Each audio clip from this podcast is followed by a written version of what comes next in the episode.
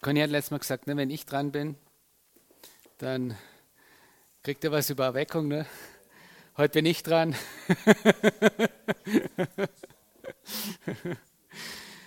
Dürft ihr raten, was das Thema ist? Letzt, letztendlich, ähm, eigentlich finde ich es eine mega coole Kombination, es, weil es, es, gehört so zusammen und es ähm, ähm, ist so wichtig. Ich, ähm, eigentlich das Thema ja, ist eigentlich, wo ich eigentlich das Evangelium ja, über das Thema, was wir eigentlich jetzt oder was ich viel drüber rede, ne, ähm, ob das jetzt Identität oder wie man bezeichnet, aber eigentlich ist es Evangelium.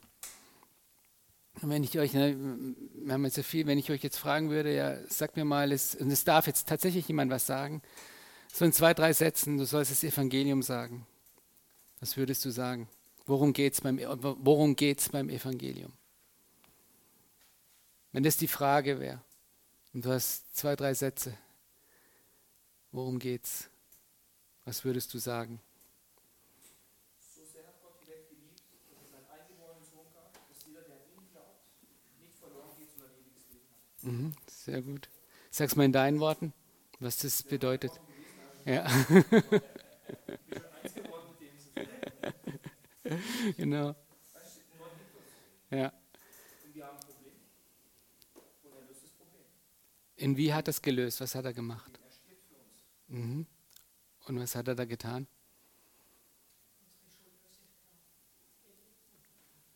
Gelitten hat er. Unsere Schuld hat er auf sich genommen. War das alles?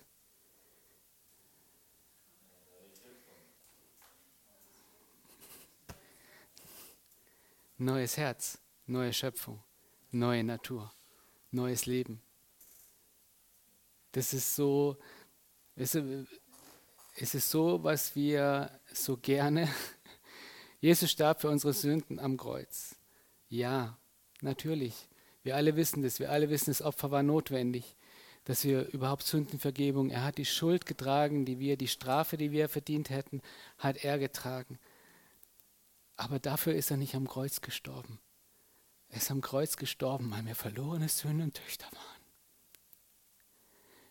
Sein Ziel war, uns zurückzubringen zum Vater, um wieder so zu sein, wie wir ursprünglich geschaffen wurden. Frei von Sünde, frei von Schuld, frei von all diesen Dingen. Und wir dürfen das einfach nicht vergessen. Wenn wir ein Evangelium predigen, wo es nur darum geht, Jesus hat für deine Sünden bezahlt dann predigen wir nur die halbe Wahrheit. Und wir predigen nach wie vor ein selbstzentriertes, egoistisches Evangelium, das jemand gerne annehmen kann. Schön, er hat für mich bezahlt, super, der Weg zum Himmel ist frei. Und im Endeffekt geht es nur darum, ich kaufe mir ein Ticket für den Himmel. Aber dafür stirbt Jesus nicht. Jesus stirbt dafür, dass wir ein neues Leben leben, dass wir verändert sind, dass wir zurückkommen zu dem, wie uns der Vater ursprünglich geschaffen hat. Dafür ist er gestorben. Nicht einfach nur, damit der Weg wieder frei ist zum Himmel, sondern wirklich ähm, wieder mit ihm zu leben und durch ihn zu leben, in seiner Kraft zu leben. Und wir haben einfach oftmals das Evangelium reduziert auf einfach nur ein nutzbringendes Gebet, das mein Schicksal verändert, wenn ich eines Tages sterbe. Und das ist nicht das Evangelium. Oder maximal ein Viertel vom Evangelium. Es ist nicht nur etwas, das mir selber dient. Es ist etwas, dass ich verändert werde, dass ich erneut. Deswegen müssen wir von neuem geboren werden. Ansonsten macht die neue Geburt gar keinen Sinn. Wir müssen von neuem geboren werden, um mit diesem neuen Leben zu wandeln. Das ist so wichtig, dass wir das begreifen, verstehen und ich glaube auch so kommunizieren. Ja, ist ganz, ganz wichtig. Wisst ihr, ganz zentral, ich fand eigentlich toll heute auch Dinge, die gesagt wurden, vieles, was auch Daniele gesagt hat. Ne? Ähm, es ist so entscheidend für, für all das, warum, ich habe hab es vorher so kurz, warum stirbt Jesus am Kreuz? Ja, wegen unserer Schuld, wegen unserer Sünde, er muss die Strafe bezahlen. Aber eigentlich der eigentliche Grund, ihr habt das alles sicher schon mal gehört, ne? es waren nicht die Nägel, die Jesus am Kreuz gehalten haben, sondern seine Liebe für dich und für mich. Kennt ihr alle, ne? das ist so dieser Spruch. Und eigentlich ist es der tatsächliche Grund, ist er. Er stirbt am Kreuz, weil wir verlorene Söhne und Töchter waren. Damit wir wieder heimkommen können zum Vater. Damit wir wieder mit ihm sein können. Damit wir wieder vereint sind mit Gott damit wir wieder Gottes Liebe neu empfangen können, dass wir neu für ihn leben können, dass wir verwandelt werden, dass wir ihn kennen. Und der Schlüssel, um in diesem neuen Leben zu wandeln, ist Glaube. Einerseits, Conny hatte auch viel darüber gesprochen, ist extrem wichtig. Der Glaube, der Glaube setzt die Gnade frei um in einem veränderten Leben, wir werden noch ein bisschen mehr darauf eingehen, wenn wir uns nachher noch Bibelstellen anschauen. Der Glaube ist das, was die Gnade freisetzt, dass wir in diesem neuen Leben wandeln können. Ähm, der Glaube ist absolut mega entscheidend. Und der Glaube, ich glaube, die, das, was, was die Schrift immer wieder sagt, ich habe mal irgendwo eine Schriftstelle, in, in Römer siehst du das, ähm, dass uns die Schrift eigentlich, ähm, Römer 16, Vers 26, Kannst du mal.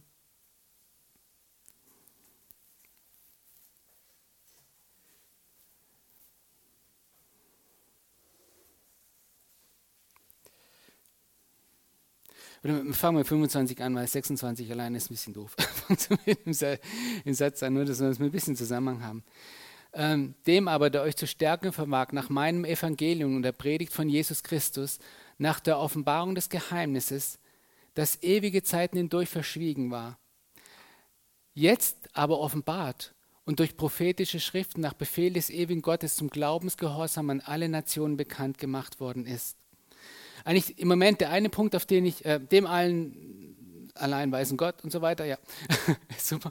Äh, der eigentliche Punkt, auf den ich raus will, ist dieses Glaubensgehorsam.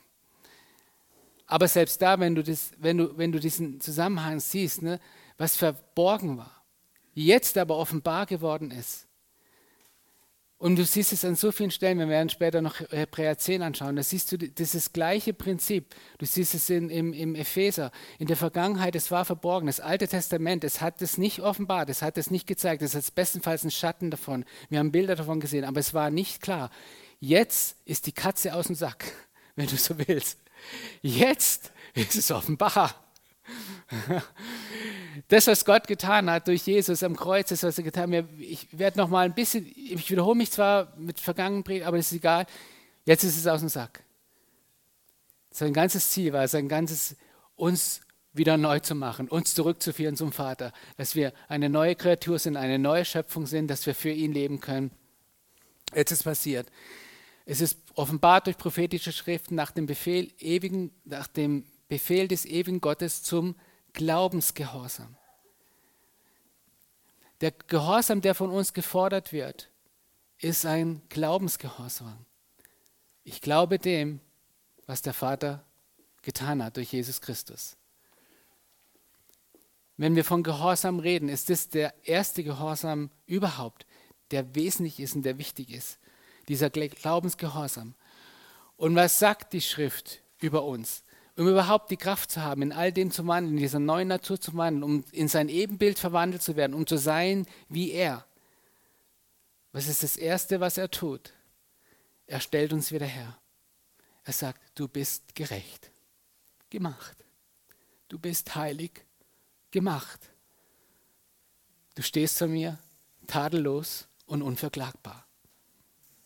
Wegen dem Blut des Lammes.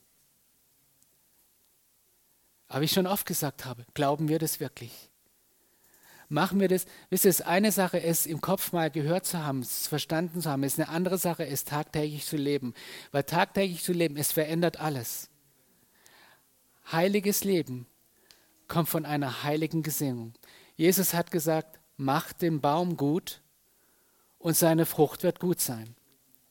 Er hat den Baum gut gemacht. Wir sind heilig gemacht worden. Wir sind tadellos. Wenn wir uns so sehen, werden wir heilig handeln, werden wir gerecht handeln, werden wir verwandelt in sein Ebenbild. Wenn wir uns aber immer noch sehen als der Sünder, der versucht, Gott zu gefallen, der versucht, ich möchte ja gern, aber irgendwie ich kann nicht. Muss mich mehr anstrengen, ich muss mehr tun, ich muss mehr, was auch immer. Dann sehe ich mich halt immer noch als Sünder. Und die Reaktion, die Folge wird sein, ich werde auch als Sünder handeln. Ich werde nicht in der Freiheit laufen, die Christus für mich erkauft hat. Und das ist dieser Kampf, in dem wir stehen, dieser Glaubensgehorsam. Aufzustehen, wenn, wir haben Felix hat es auch ein paar Mal so während, während dem Lobpreis gesagt, wenn es sich nach allem anfühlt, als dass Gott mich liebt, wenn es sich nach allem anfühlt, als dass ich gerecht und heilig und tadellos vor Gott stehe, genau dann muss ich anfangen, meinen Mund aufzumachen und das zu sagen, was ich irgendwo hier oben weiß. Und am besten ist, ich bereite mich schon vor. Ich sage das im Vorfeld. Es ist Tradition meines Gebets, wenn du so willst. Es ist, was ich vor den Herrn bringe, tagtäglich. Herr, ich danke dir. Ich bin heilig, ich bin gerecht. Du verwandelst mich in das Ebenbild deines Sohnes. Ich danke dir, ich preise dich dafür, Herr. Ich bin nicht mehr der alte Mensch. Der alte Mensch, der zornig wurde, der, der wütend war, der, der selbstsüchtig und egoistisch war. Dieser Mensch ist gestorben. Er lebt nicht mehr. Jetzt lebe ich für dich. Und es ist nicht Heuchelei, es zu sagen, wenn es nach allem aussieht, nur nicht nach dem. Ein Heuchler ist jemand, der so tut, als ob. Der sagt, ich will das, wenn er es gar nicht will. Aber ich glaube von ganzem Herzen, jeder Einzelne, der hier sitzt, der will das. Der möchte so sein wie Jesus. Wir wollen nicht mehr für uns selbst leben. Wir wollen nicht mehr für unser eigenes egoistisches Wesen leben. Das ist unser Herz. Das ist, was wir wollen. Aber wir haben immer noch unser Fleisch und wir versagen immer wieder. Aber es ist so entscheidend, eben zu sagen, was die Schrift bekennt, Glaubensgehorsam an den Tag zu legen und der Wahrheit zu glauben. Ihm zu glauben, dass seine Gnade sehr wohl in der Lage ist, mich zu verändern. Der Geist in mir, ich kann es nicht. Es ist nicht nur Willenskraft. Ich kann es nur immer wieder wiederholen. Leute, wenn es nur um Willenskraft ginge, hätte Jesus nicht ans Kreuz gehen müssen. Dann hätten wir es alleine geschafft. Es ist nicht nur Willenskraft. Es ist Glauben, es anzunehmen, was er für mich getan hat, dass er mich verändert hat, dass er mich zu einer neuen Schöpfung gemacht hat, dass er mich komplett neu sieht. Ich bin wieder Sohn, ich bin wieder angenommen, ich lebe und wandle in diesem neuen Leben. Und ich bekenne das und ich glaube das völlig unabhängig was die Umstände sagen. Völlig unabhängig, was meine Frau, mein Mann, meine, meine. Ich glaube dir, Herr, du wirkst an mir, du veränderst mich und ich will so sein wie du. Und ich will alles ablegen, was nicht zu meinem Leben gehört. Ähm, vielleicht lasst uns doch mal Epheser 3 anschauen. Oder, nee, nee, nee, nee, nee, falsch. Halt, ich möchte eine andere Stelle. Ähm, es ist 2. Timotheus, ich glaube, Moment, muss ich mal 3. Ähm,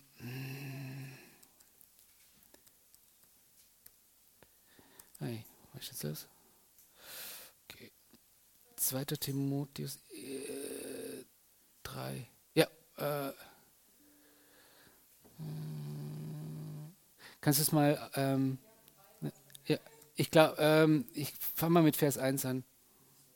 Ja, 2. Timotheus 3, ja. Einfach auch wieder nur, dass wir den Zusammenhang haben.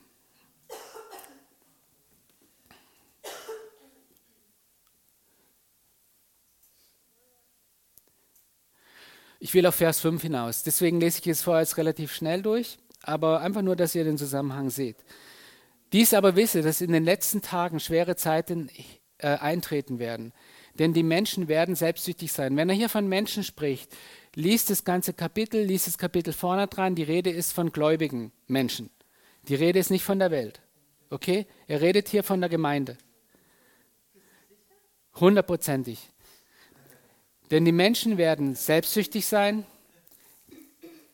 geldliebend, prahlerisch, hochmütig, lästerer, den Eltern ungehorsam, undankbar, unheilig, lieblos, unversöhnlich, verleumter, unenthaltsam, grausam, das Gute nicht liebend, Verräter, unbesonnen, aufgeblasen, mehr das Vergnügen liebend als Gott, die eine Form der Gottseligkeit haben, deren Kraft aber verleugnen. Von diesen wende dich ab. Habt ihr schon mal gehört, es, wenn diese Bibelstelle wird so oft so gerne benutzt, die eine Form der Gottseligkeit haben. Eigentlich heißt die eine Form der Gottesfurcht haben. Aber Gottseligkeit ist genauso gut. Beides passt. Beides macht den gleichen Punkt. Die eine Form der Gottesfurcht haben, die eine Form der Gottseligkeit haben, deren Kraft aber verleugnen. Wie oft haben wir das Predigen gehört? Also ich weiß nicht, wie es euch geht. Ich kenne es eigentlich immer nur so. Ne? Ja, zum Beispiel katholische Kirche. Ne? Also in die Kirche rennen und irgendwie so dein, dein Zeug da am Sonntag tun. Aber wenn es darum geht, dass der Heilige Geist real ist, wenn es darum geht, dass Gott heilen will, wenn es Gott geht, dass Gott Wunder und Zeichen tun will, ja, das verleugnen sie. Sie verleugnen die Kraft Gottes. Davon ist hier nicht die Rede. Hier ist nicht das Wort Dynamos, dass die Rede ist für Zeichen und Wunder und Totenauferweckung. Hier ist die Rede von, sie verleugnen die Kraft Gottes dass er in der Lage ist, einen Menschen neu zu machen. Darum geht es hier. Lies es den Zusammenhang. Die Rede ist von der Gemeinde, es ist ein lieblos, egoist, also das, was wir jetzt schon oft gesagt haben, all die Sachen, die er vorher aufgezählt hat, was ist die Ursache, was ist der Kern davon? Selbstsucht, Egoismus. Sie leben nach wie vor im Egoismus und sie, sie leben in Selbstsucht und sie verleugnen die Kraft Gottes dass sie in der Lage ist, aus dir, aus uns, aus jedem Einzelnen von uns einen neuen Menschen zu machen. ich will jetzt gar nicht auf den nächsten Vers eingehen. Ähm, von diesen wende dich ab. Ich, nee, ähm, vielleicht ein andermal. Wenn ihr dazu Fragen habt, könnt ihr gerne hinterher zu mich kommen. Ich glaube nicht, dass es hiermit gemeint ist, weil wir haben das in unseren Gemeinden. Wir haben es in unserer Gemeinde. Es passiert mir, es passiert jedem von uns dass unser Glaube nicht dort ist, dass Gott, dass wir im Fleisch wandeln und nicht im Geist. Wäre ein anderes Wort für all das. Dass wir die Kraft Gottes verleugnen, aus uns einen neuen Menschen zu machen.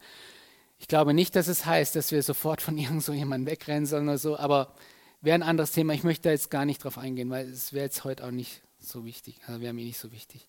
Aber wenn ihr dazu Fragen habt, könnt ihr gerne zu mir kommen, was er damit meint. Ähm, aber der wesentliche Punkt nochmal ist der, es geht darum, die Kraft Gottes zu verleugnen, uns ein neues Leben zu geben. Dass wir wirklich wiedergeboren sind, dass wir wirklich eine neue Schöpfung sind. Lasst uns mal Epheser anschauen. Ähm,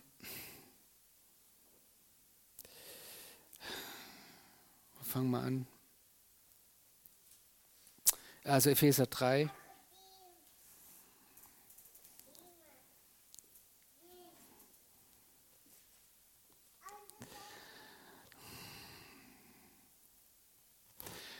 Ähm, Moment, ich, ich schaue gerade noch, ob wir alles lesen oder ob wir nur.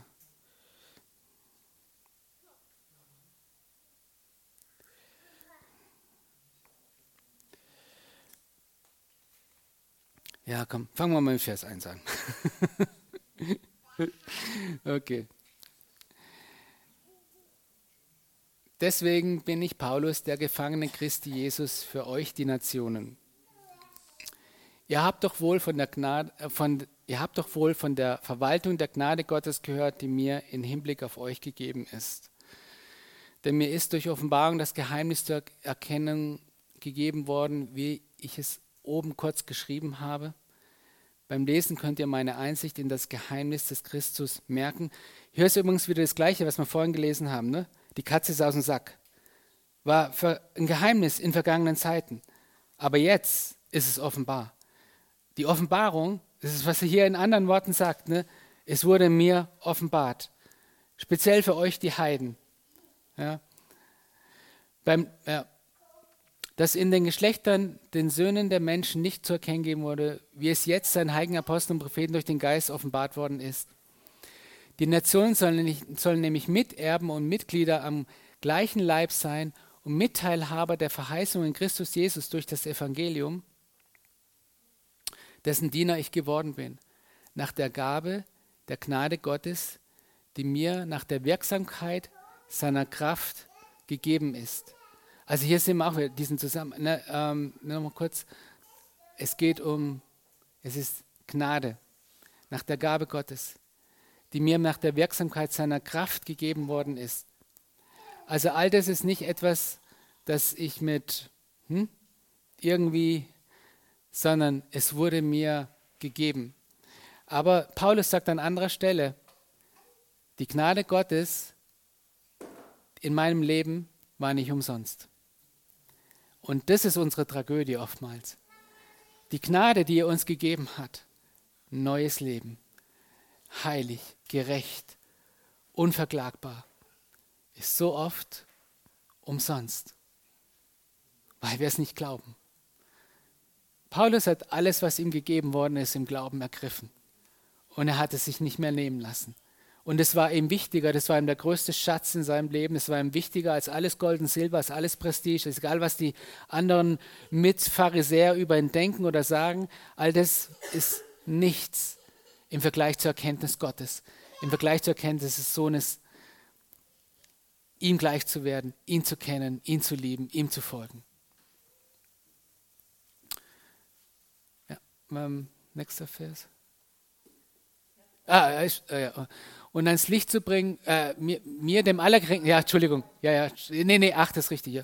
Mir, dem Allergeringsten von allen Heiligen, ist diese Gnade gegeben worden, den Nationen den unausforschlichen Reichtum des Christus zu verkünden und ans Licht zu bringen, was die Verwaltung des Geheimnisses Gottes sei, das von den Zeitaltern her in Gott, der alle Dinge geschaffen hat, verborgen war. Damit jetzt den Gewalten und Mächten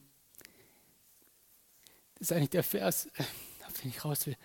Damit jetzt den Gewalten und Mächten in der Himmelswelt durch die Gemeinde die mannigfaltige Weisheit Gottes, gehst zurück bitte noch, gegeben worden ist nach dem, dem ewigen Vorsatz, den er verwirklicht hat in Christus Jesus, unserem Herrn. Kannst du den Vers, äh, die beiden in einem zeigen, dass man alles sieht? Ja,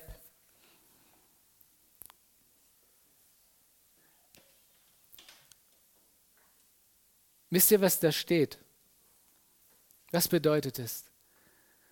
Und ans Licht zu bringen, was die Verwaltung des Geheimnisses sei, das von den Zeitaltern her in Gott verborgen war. Der alle Dinge geschaffen hat, was verborgen war, von den Zeitaltern her, damit jetzt den Gewalten und Mächten in der Himmelswelt durch wen? Wer ist es? Wir, du und ich.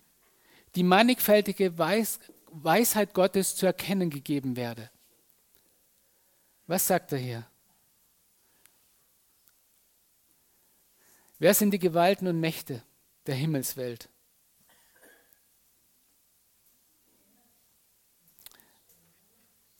Vielleicht auch, aber ich glaube auch die satanischen Gewalten. Genau. Durch die Gemeinde wird ihnen zu erkennen gegeben, die Weisheit Gottes. Wisst ihr, ich, ich habe schon darüber gesprochen. Was ist passiert beim Sündenfall? Wir haben die Natur des Feindes bekommen. Wir haben die Natur Satans bekommen. Selbstsüchtig, egoistisch. Wir wurden nicht so geschaffen. Wir waren nie so geschaffen. Es war in der Wille Gottes. Wir waren wie Gott war. Gott ist Liebe. Liebe ist nicht ich will, ich brauche, ich will und, und hat irgendwelche Rechte, sondern Liebe ist selbstlos. Liebe gibt. Liebe verschenkt sich selbst. Wenn du wirklich liebst, habe ich letztes Mal gesagt, lass uns das echt vor Augen halten und vergesst es nicht so schnell. Wenn du wirklich liebst, wenn ich wirklich Cheryl liebe, von ganzem Herzen, dann ist es für Cheryl unmöglich, mich zu verletzen, egal was sie tut weil ich liebe sie. In dem Moment, wo ich verletzt bin, wo ich beleidigt bin, wo ich sonst irgendwas bin, dann ist es wegen mir. Selbstsucht, Egoismus. Wenn ich sie wirklich liebe, dann bin ich vielleicht traurig, weil ich weiß, wie sie sich verhält, schadet ihr, wenn sie was falsch gemacht hat. Aber ich bin nicht traurig wegen mir, weil ich bin mir selbst gestorben. Es dreht sich nicht mehr um mich. Ich liebe. Ich bin wie Jesus. Jesus hat uns nie, Jesus hat seinen Jüngern, das kannst du immer wieder wiederholen, Jesus hat seinen Jüngern nie Vorhaltung gemacht.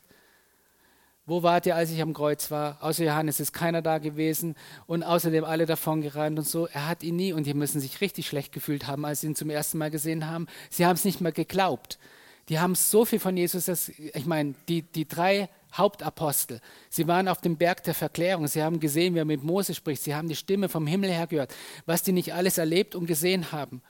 Und Petrus, als, als die Frauen zurückkommen, die Frauen und sagen, er ist auferstanden, er lebt, hat es nicht wirklich geglaubt. Er rennt zum Grab hin und will schauen. Johannes rennt auch hin und als er das leere Grab sieht, heißt, glaubte er. Hat ihn Jesus jemals, das erste Mal, als er ihnen erscheint, als sie alle versammelt sind, außer Thomas sind alle da. Was sagt er? Friede sei mit euch. Ich kann mir vorstellen, in dem Moment, dass Jesus plötzlich im Raum steht, hatten die alles andere als Frieden. Die hatten sowas von die Hosen voll. Was, was passiert jetzt? Was sagt er jetzt? Wie ist er jetzt? Und er sagt, Friede sei mit euch.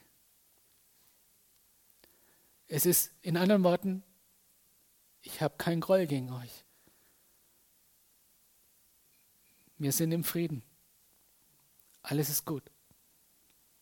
Er macht keine Vorhaltung, keine Zurechtweisung in dem Moment. Ich sage nicht, dürfen wir nie was sagen, ist ein ganz anderes Thema. Ja, wir sollen sagen, wir sollen korrigieren, wir sollen manchmal ermahnen, aber die Haltung ist immer entscheidend. Korrigiere ich oder ermahne ich oder tue ich was immer, weil ich verletzt bin, weil ich sauer bin, weil irgendwann reicht's und irgendwann ist halt auch mal das Maß voll und jetzt muss man auch mal Klartext reden ne? oder, oder mache ich es, weil ich die andere Person liebe und weil ich nicht will, dass sie weiter ins Verderben läuft. Das sind zwei völlig unterschiedliche Dinge. Ähm, genau. Was ist passiert? Der Teufel tötet, zerstört und stiehlt von Anfang an. Und die mannigfaltige Weisheit Gottes wird dem Feind offenbar gemacht. Die Schrift sagt an einer Stelle, vielleicht weiß einer von euch, wo steht, ich weiß es jetzt gerade nicht, aber an einer Stelle sagt, hätte der Teufel gewusst, was er getan hat, hätte er es nie getan, als er Jesus ans Kreuz schlägt. Was es wirklich für Auswirkungen haben wird. Aber Gott in seiner Weisheit hat einfach nur voll auf seine Natur gesetzt. Er wird das tun, was er immer getan hat. Er sieht Jesus, er sieht, er hat keine Macht über ihn. Wer Sünde tut, der ist der Sündeknecht. Er schafft es nicht einmal, Jesus zu irgendeiner, auch nur der klitzekleinsten Sünde zu verführen. Jesus sagt, der Feind hat nichts in mir. Aber jetzt ist die Stunde der Dunkelheit gekommen. Jetzt herrscht die Dunkelheit. Aber der Feind hat nichts an mir. Natürlich war das dem Teufel bewusst. Natürlich hat er gesehen, da ist was anders. Er hat ja auch mitgekriegt, wie die Engel erschienen sind. Er wusste, die Prophezeiung hat er gekannt.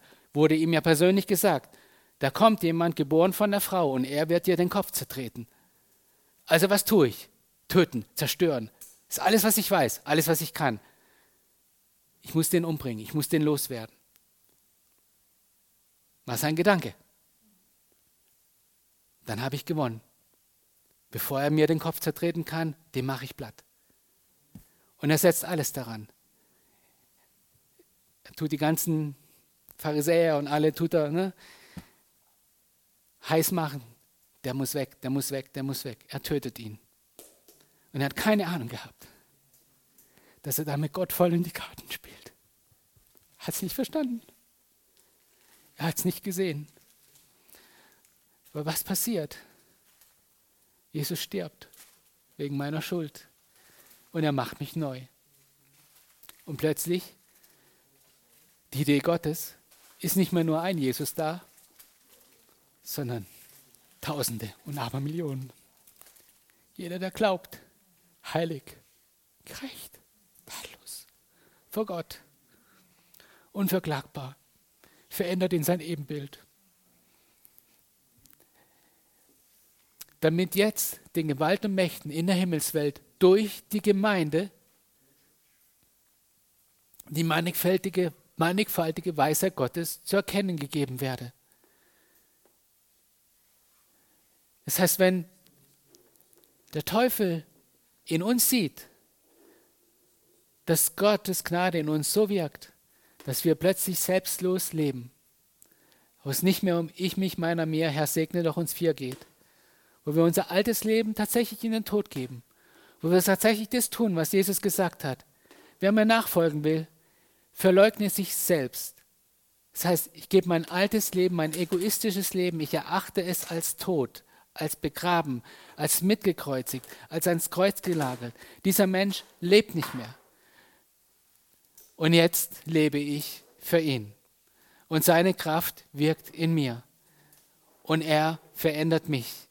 Er macht mich zu einem neuen Menschen, zu einer neuen Geburt, zu einem neuen Wesen. Und dann wird an der Gemeinde die mannigfaltige Weisheit Gottes erkennt, die Himmelswelt, was Gottes Plan war. Und dass es tatsächlich funktioniert. Und wisst ihr, ich glaube, jemand hat mal eine Vision, ob das jetzt ich glaube, es würde auch selber sagen, es ist jetzt nicht so zu sehen, als wäre das tatsächlich genau so passiert. Es ist einfach ein Punkt, den Gott machen wollte, als er ihm das gezeigt hat. Und zwar, er hat praktisch gesehen, wie ähm, Jesus von den Toten auferstanden und so weiter. Und er hat in die Himmelswelt gesehen, sprich, er hat die Dämonen und alles gesehen. Und es war ein Riesenaufruhr, ein Riesen, fast schon... Ähm, alle Dämonen haben geschrien und haben den Teufel angegangen und gesagt, du, ne, so, hm, du Vollhorst, ne, wie bescheuert konnten wir eigentlich sein, dir nachzufolgen? Jetzt ist fertig, wir sind besiegt. Es ist das Ende. Jetzt ist Schluss. Ne? Mission beendet. Jetzt sind alle neu erfüllt mit dem Heiligen Geist, genau wie er war. Jetzt ist, wir haben, wir haben verloren, wir, wir, ist es fertig. Und, und er hat gesagt, da war ein regelrechtiger Kampf. Die, die sind sich fast gegenseitig an die Kehle gegangen. Ne? Alle haben den Teufel angeschrien und, und ein, ein Riesen Radadadatsch. Und dann auf einmal, ne, der Teufel sagt, Uah! und alle sind ruhig. Und dann hat er, ich krieg's nicht mehr genau auf die Reihe, aber er hat ungefähr dann, der Teufel hat sowas gesagt. Leute, was regt euch überhaupt auf? Wir machen einfach das Gleiche, wie wir immer getan haben. Und ihr werdet sehen, es wird keinen Unterschied machen. Weil sie werden es nicht glauben. Wir erinnern sie an die Vergangenheit. Wir verführen sie, wir machen dies, wir machen jenes. Sie werden es nicht glauben, dass sie eine neue Schöpfung sind. Sie werden es nicht glauben, dass der Geist Gottes ihnen wohnt. Sie werden nicht glauben, dass sie geliebt sind von Gott. Sie werden nicht glauben, dass sie angenommen sind. Wir tun einfach, was wir immer getan haben. Ja, sie werden nicht in dem leben. Ihr werdet es sehen. Wir müssen es nur gleiche Strategie wie immer fahren. Und dann so quasi war das so, wie, wie wenn die jetzt sich alle so gegenseitig abklatschen auf einmal ne? und so, und ja, und jetzt lasst raus. Und, und dann schickt das er los und sagt, und geht und macht eure Arbeit. Und ich glaube, das ist, es hat tatsächlich etwas. Wisst ihr, wenn du die erste Gemeinde anguckst, wo die Leute ihr Leben in den Tod gegeben haben, mit Freuden. Paulus redet teilweise von, ihr habt es als mit Freuden erduldet, wenn euch eure Häuser weggenommen wurden, wenn das und das und das und das, ne? wenn sie diese selbstlose Liebe sehen, genau wie sie Jesus hatte, dieses selbstlose Ding, genau das Gleiche, was Jesus hatte. Es hat ihn demonstriert. Oh, wir haben tatsächlich Boden verloren. Vorher waren wir alle Sklaven vom Feind. Wir waren alle Sklaven von der Sünde. Er war unser Herr.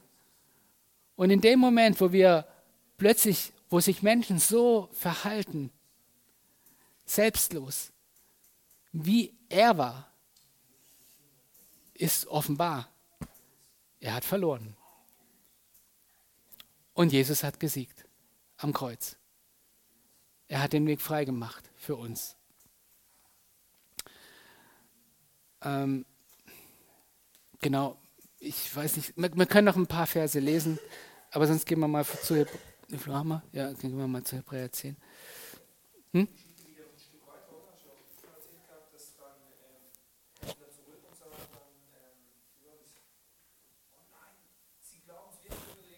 Das ist wieder ein bisschen eine andere Geschichte, aber wenn du willst, kann ich sagen. Ja, also die lebe ich, lebe ich auch. Ich glaube, ich habe das schon mal erzählt oder nicht, oder ich weiß nicht. Ne, okay. Also, ähm, ja. Äh, es, es, ist eine andere Geschichte. Also, also, ist was, also eigentlich ist es gar keine Geschichte, es ist auch nicht eine Offenbarung. Das ist einfach nur, was Dan dann gerne erzählt, um zu erklären, wie der Feind auch arbeitet. Ne? Also aber können wir, gut, können wir machen, passt gut rein. Äh, danke. Ähm, wisst ihr, wenn der Teufel kommt gerne und wir, wir müssen so aufpassen. Er, er, erinnert uns an Vergangenheit, er erinnert uns an Dinge, er bringt Gedanken. Weißt du, du kannst, ich, ich sage das gerne so, du kannst im Auto fahren ne, und eigentlich denkst du nichts Böses. Du hast vielleicht sogar positive Gedanken. Du freust dich an Gott, du freust dich an und du fährst einfach im Auto und auf einmal schneidet dich einer oder irgendwas passiert. Und plötzlich schießt dir der erste Gedanke oder das erste Gefühl durch den Kopf, du, hm, na, ich sage jetzt kein Wort, nicht schön. Und was wir machen, ist, dass wir uns diesen Gedanken oder dieses Gefühl sofort zu eigen machen. Das sind wir vielleicht. Ich, ich sage nicht immer, aber in dem Moment, es sind wir gar nicht. Und wisst ihr, der Teufel ist so schlau, der Teufel ist so genial. Was schickt er als nächstes? Was? Du? Wie kannst du? Du willst Christ sein und du denkst noch so, du redest noch so. Also erst schickt er dir einen Gedanken, du weißt noch nicht mal richtig, was passiert ist und so, und als nächstes kommt schon die Verdammnis gerade hinterher. Er arbeitet so.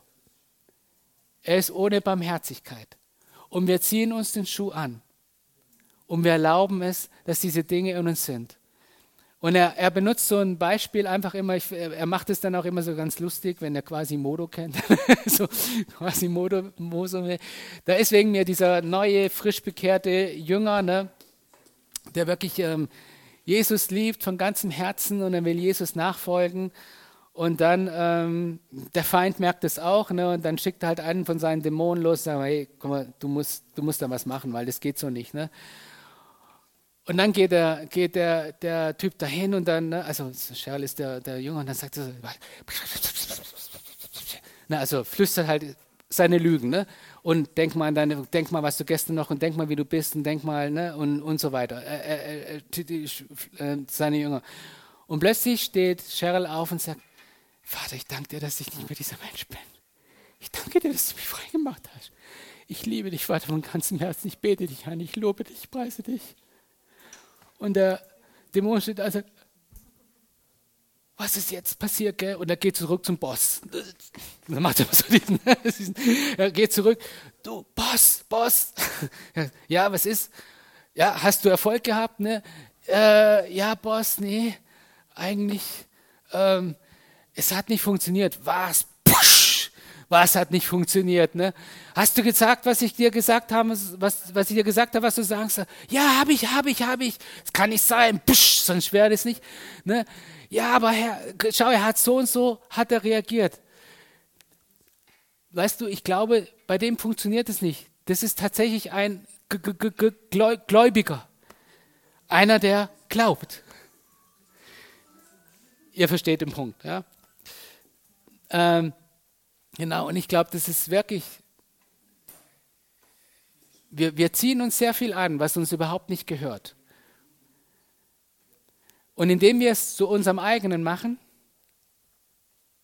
wird es natürlich auch ein Problem, weil wir es anfangen zu glauben. Ich bin gar nicht verändert. Und wisst ihr, wenn, nochmal, überlegt mal, überlegt mal ganz scharf, wenn, wenn die neue Geburt, ein neues Wesen, ein neuer Mensch heilig, gerecht und tadellos. Und mit heilig und gerecht und tadellos meine ich nicht nur, wir haben da irgend so einen Stand im Himmel, so irgendwie so ganz fern, irgendwie in unserem Geist ist da irgendwas passiert, ne? sondern nein, jetzt, hier und heute, manifest. Wir sind wie er und wir wandeln wie er. So wie mich der Vater gesandt hat, so sende ich euch. Völlig verändert, völlig neu.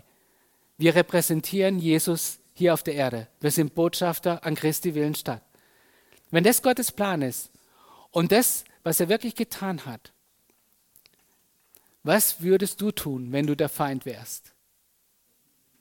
Ich würde alles daran setzen, um ihm genau das auszureden.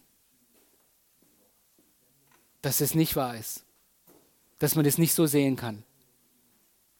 Das ist nur vielleicht für manche, aber nicht, nicht für dich. Ich würde alles daran setzen, genau diese neue Geburt zu vernichten und klein zu machen. Ja, lasst uns vielleicht mal noch ähm, Hebräer 10 angucken. Und da können wir auch mit Vers 1 einfach mal anfangen. Also wir könnten jetzt hier auch noch ein bisschen weiterlesen, weil da kommen auch noch mega gute Sachen. Lest vielleicht für, für euch zu Hause, aber ich möchte mit euch noch auf Hebräer 10 kommen, weil sonst fehlt uns dann nachher wieder vielleicht ein bisschen Zeit. Ich möchte doch heute nicht so lange, wir müssen nachher noch weg. Er, er, erinnert ihr euch noch, ne? Katze ist aus dem Sack, ne? alles ist, auch das haben wir, die, die gleiche Geschichte haben wir hier jetzt wieder. Denn da das Gesetz ein Schatten der zukünftigen Güter, nicht der Dinge Ebenbild selbst hat, so kann es niemals mit denselben Schlachtopfern, die sie alljährlich darbringen, die hinzunahenden für immer vollkommen machen. Also wovon redet er? Er redet hier, ne, die, ihr wisst es alle, die Juden, die hatten ihr Opfersystem, wurde auch von Gott eingesetzt, wurde gegeben. Sie haben unschuldige Tiere geopfert ne, für ihre Sünden, für ihr Vergehen. Aber das Blut dieser Lämmer, das Blut dieser Schlachtopfer war niemals in der Lage, das zu tun, wofür es eigentlich gedacht war. Denn würde sonst nicht ihre Darbringung aufgehört haben. Also wenn es das getan hätte, was es hätte tun sollen, hätte man doch eigentlich aufhören können. Aber alljährlich, immer wieder neu. Ständig und immer wieder wurden diese Opfer gebracht. In anderen Worten, was sagt er hier auch? Diese Opfer waren nicht in der Lage, das zu tun. Wir brauchen was anderes, was Besseres. Denn würde sonst nicht ihre Darbringung aufgehört haben, weil die den Gottesdienst übenden einmal gereinigt kein Sündenbewusstsein mehr gehabt hätten. Habt ihr das gerade gesehen? Wenn die Opfer tatsächlich, lasst es nochmal da mit dem Sündenbewusstsein. Ja, ah ja, genau, danke. Wenn die Opfer tatsächlich gewirkt hätten, dann wäre das schlechte Gewissen weg gewesen. Was sagt uns das jetzt schon, ohne weiterzulesen, über den neuen Bund? Kein schlechtes Gewissen mehr. Und ihr, ich, wir müssen so aufpassen, wie wir manchmal miteinander umgehen, wie wir das Evangelium predigen oder sonst was. Sündenbewusstsein gehört uns im neuen Bund nicht mehr. Ansonsten lügt die Stelle hier. Wir sollten nicht mehr, und manchmal predigen wir das Evangelium, ich habe selber auch schon den Fehler gemacht, es tut mir auch schrecklich leid, ein Evangelium zu predigen, das Sündenbewusstsein stärkt. Und ich sehe mich als Sünder. Ich sehe mich als unheilig. Ich sehe mich als jemand, der zwar versucht und gerne würde, aber halt nicht kann. Und das ist nicht hilfreich. Du kannst, du kannst, glaube ich, jeden Sonntag wäre es kein Problem, ein, ein, entsprechende Predigten, entsprechende Themen hochzubringen und jedes Mal einen Altarruf machen und alle kommen heulend nach vorne und sagen, oh ja, oh ja, oh ja, ich muss endlich und ich sollte endlich und ich da, da, da, da, da, da, da, da, da, da, da. Und gehen nach Hause. Aber was hat sich wirklich verändert? Da ist zwar Buße, aber Buße allein, Leute, bringt keine Veränderung. Ist der Glaube, der die Veränderung bringt. Die Buße ist notwendig. Und wenn du wirklich glaubst, dann wirst du Buße tun. Und du wirst es als richtig, sagen was richtig ist. Aber Buße, endlose Buße, bringt keine Veränderung. Es ist der Glaube an das, was er getan hat, was Veränderung bringt. Doch in jenen Opfern ist alljährlich ein Erinnern an die Sünden. Was für. Ne? also anstatt dass es die Sünden weggenommen hat. Und mit Sünde meine ich nicht nur, dass sie nicht mehr sündigen oder die Schuld. Damit ist alles gemeint, was Sünde beinhaltet. Schuld, die Scham, die es mit, mit sich bringt, das schlechte Gewissen, das all das ist mit Sünde gemeint. Und es hat eben nicht das bewirkt, dass die Sünde weggenommen wurde, sondern im Gegenteil. Es hat sie jedes Jahr neu daran erinnert, was für Sünder sie eigentlich sind. Denn unmöglich kann Blut von Stieren und Böcken Sünden wegnehmen. Auch da, wenn wir es schon hören, es gibt was Neues und dieses Neue hat offensichtlich nicht nur das Sündenbewusstsein weggenommen, sondern auch die Sünde weggenommen. Und was die Sünde weggenommen hat, hat damit auch das Sündenbewusstsein weggenommen, wenn wir glauben.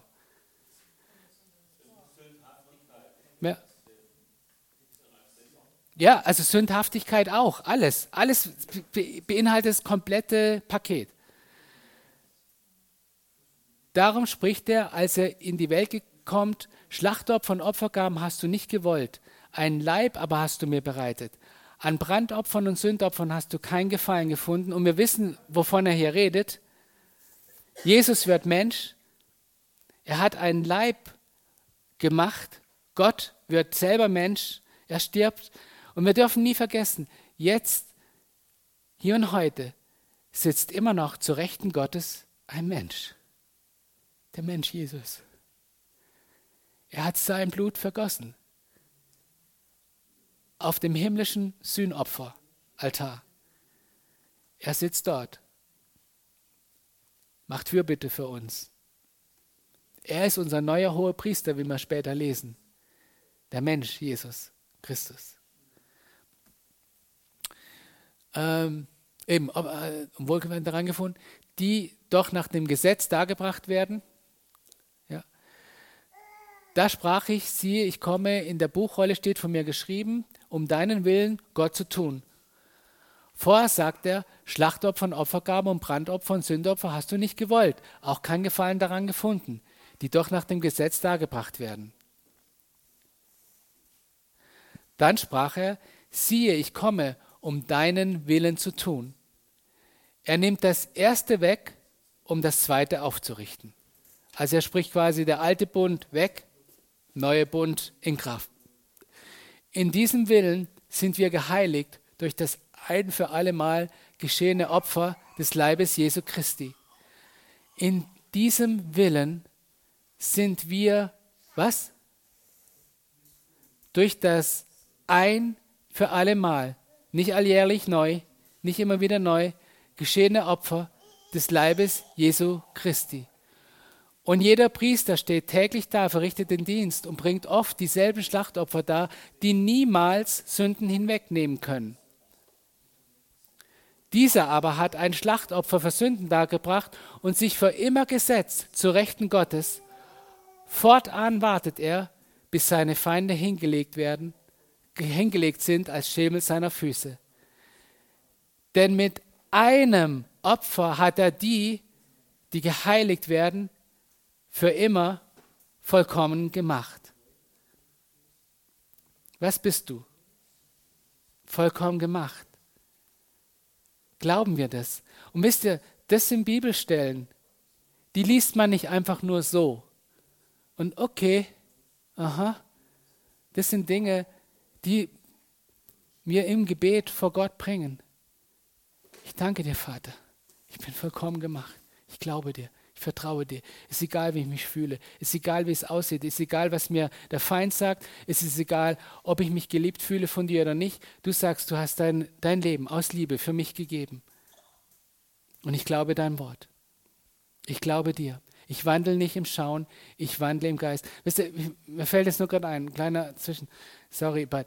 Ähm, wisst ihr, manchmal, ich weiß nicht, kennt ihr das? Oder wir, wir alle waren sicherlich auch schon in einer Situation, wo, wo wir auch für Leute gebetet haben und jemand gebetet hat, einfach sagt, der Ding ist, sagt wie, ich kann die Liebe Gottes nicht erfahren oder ich habe keinen Frieden in meinem Herzen oder also eigentlich wiedergeborene Menschen, also die Jesus auch nachfolgen, aber ich erlebe Gott nicht, ich, ich, ich höre seine Stimme nicht, ich fühle mich nicht geliebt, ich fühle mich und kannst du mit mir beten, kannst du für mich beten und so. Kennt ihr so Situationen?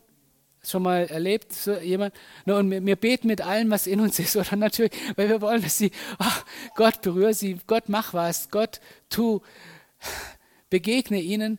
Ja, wir, wir, wir, wir legen die Hände auf und wisst ihr, was oftmals, das, und habt ihr das dann selber schon erlebt, dass eigentlich nach dem Geht teilweise die Leute schlimmer weggegangen sind als vorher? Warum? Weil sie eigentlich schon in ihrem Kopf so eine Festung haben, Gott liebt mich nicht, ich bin es nicht wert, ich bin nicht würdig, ich bin schlecht obwohl ich die Schrift was anderes über mich sagt, dass sie gar nicht in der Lage sind, seine Liebe oder seine, was immer zu empfangen. Und gerade wenn jetzt noch der super Gastsprecher da ist, von dem man glaubt, oh, das ist, das ist wirklich jemand, der kennt Gott, der liebt Gott und so. Ich brauche, was der hat. Leg du Hände auf mich. Und dann fängt er an zu beten und, und fünf, fünf Sekunden später fließen schon die Tränen. Aber nicht, weil sie von Gott berührt sind, sondern jetzt passiert es wieder. Nicht mal jetzt spüre ich die Liebe Gottes. Was stimmt mit mir nicht? Was ist mit mir falsch? Warum bin ich, was, wisst ihr, was ich meine? Gedankenfestung in unseren Köpfen. Ich glaube absolut, dass es möglich ist und dass Gott uns berührt und dass wir für Leute beten können und sie spüren die Liebe Gottes, dass Gott all solche Dinge tut. All das. Aber wisst ihr, was die Schrift sagt? Die Schrift sagt, nun stirbt kaum jemand für einen Wohltäter. Gott aber beweist seine Liebe zu uns darin, dass Christus für uns gestorben ist, als wir noch Sünder waren. Du willst einen Beweis dafür, dass Gott dich liebt? Das ist der Beweis. Wir müssen es anfangen zu glauben. Wir müssen anfangen zu glauben, dass wir es wert waren, dass Jesus für uns gestorben ist. Sonst wäre er nicht für uns gestorben. Wenn wir so absolut wertlos und so absolut nur Dreck sind und nur nichts, dann warum stirbt er für uns? Warum bezahlt Gott so einen Preis? Alles Gold und Silber der Welt hätten uns nicht erkaufen können. Er gibt das Beste, Liebste, was er hat. Seinen Sohn aus Liebe. Hast du dich jemals gefragt, warum macht er das? Warum tut er sowas? Offensichtlich waren wir es ihm wert. Offensichtlich bedeutet wieder eine Beziehung mit seinen Söhnen und Töchtern zu haben. Ihm so viel, dass er bereit ist, so einen Preis zu bezahlen. Und ich weiß nicht, wie macht's ihr? Wenn ihr zum Autohändler geht und euch ein neues Auto kauft, sagen wir mal im Gebrauchtwagen, ihr seht da irgendeine so Karre stehen für 8000 Euro, ne? Und da steht 8000 Euro, geht er dann hin und sagt, okay, weißt du was, ich gebe dir 20.000 für das Auto. Wer macht es? Keiner. Im Gegenteil, wenn da 8000 steht, dann gehen wir hin und sagen, also, ich würde mal sagen, sechs, ne? Sechs und dann